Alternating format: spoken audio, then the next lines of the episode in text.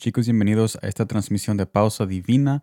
Gracias por estar aquí. Espero de que todos estén bendecidos en este día.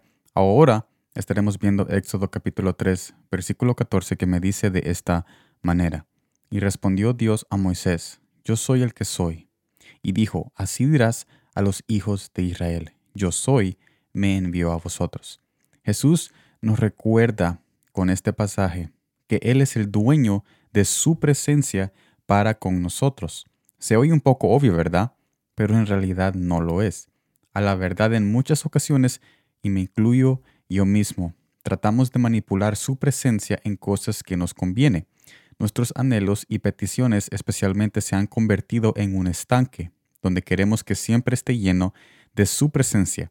Pero no es ahí solamente donde Él mora, porque Él es demasiado grande para estar en un estanque de deseos y anhelos. No obstante, su presencia mora más en lugares donde no queremos estar.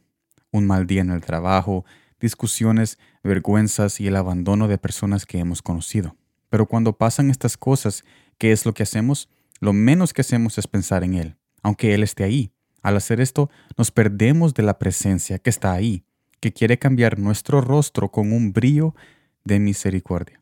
Jesús nos dice con este mensaje, yo soy el dueño de mi presencia. No tratemos de manipular poniendo su presencia en rincones de nuestras vidas, dejando que el placer y la adicción tome el lugar en nuestros peores momentos, teniendo a un Padre que es omnipresente. Mira lo que dice 2 de Corintios capítulo 12, versículo 10.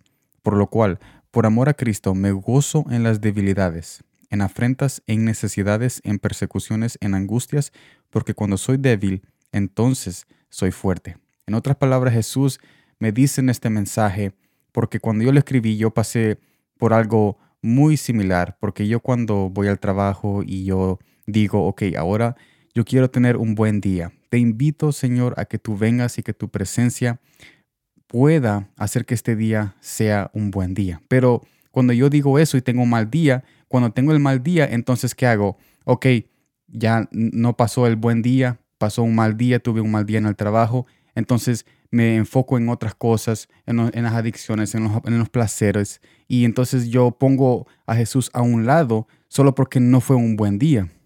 Pero lo que no me estoy dando cuenta es que sea un buen día o mal día, Él siempre está ahí porque su presencia es incondicional. ¿Y qué significa eso? Significa de que cuando nosotros Cualquier cosa que pase en el día, Él siempre está ahí. Pero no seamos aquellas personas que solo invitamos su presencia cuando nos conviene, queriendo que resulte como nos conviene y cuando no resulta así, entonces lo alejamos a Él y tomamos otras cosas como adicciones y placeres y cualquier otra cosa que nuestra carne nos dice como un alivio rápido para poder aliviar esa condición que nosotros estamos pasando. Y ahí es cuando viene esa manipulación de, de, su presencia, porque le decimos, yo quiero tu presencia en este día para que sea un buen día, pero cuando no es un buen día, entonces tu presencia no está conmigo y estoy lejos y te alejo y me alejo de él y entonces yo voy a otras cosas y después me voy en esa senda de perdición. Así que yo les invito a que crezcamos en la palabra de Dios y en su amor y no seamos aquellas personas que manipulan su presencia con las cosas que a nosotros nos conviene, porque cuando nosotros decimos, Señor,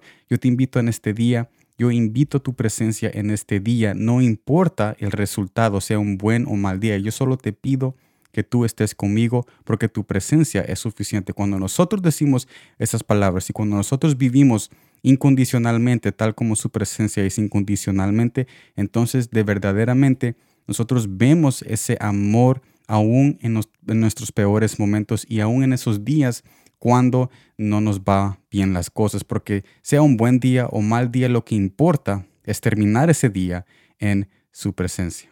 Gracias por estar en esta transmisión de Pausa Divina. Espero de que todos sigan teniendo un una semana muy bendecida y recuerda de que su presencia lo llena todo. Así que sea en una angustia, un mal día, un buen día, no trates de manipular o de alejar o acercar solo cuando te conviene la presencia de Dios. Métete en su presencia, quédate allí y verás que todo lo demás, todo lo demás, nada más solo va a añadirse paso a paso todas las cosas que tu corazón está anhelando, porque cuando estamos con Él, nada más es importante cuando estamos con Él, porque cuando estamos en su presencia, Él lo llena todo y no hay ninguna otra cosa que pueda ser más importante que estar en ese lugar que es en su regazo. Así que yo los invito a que sigan adelante y recuerden que ustedes tienen un propósito muy divino en este planeta y no se olviden de que cada paso que ustedes dan es con un propósito y no están solos, porque cuando tú das un paso, Jesús ya dio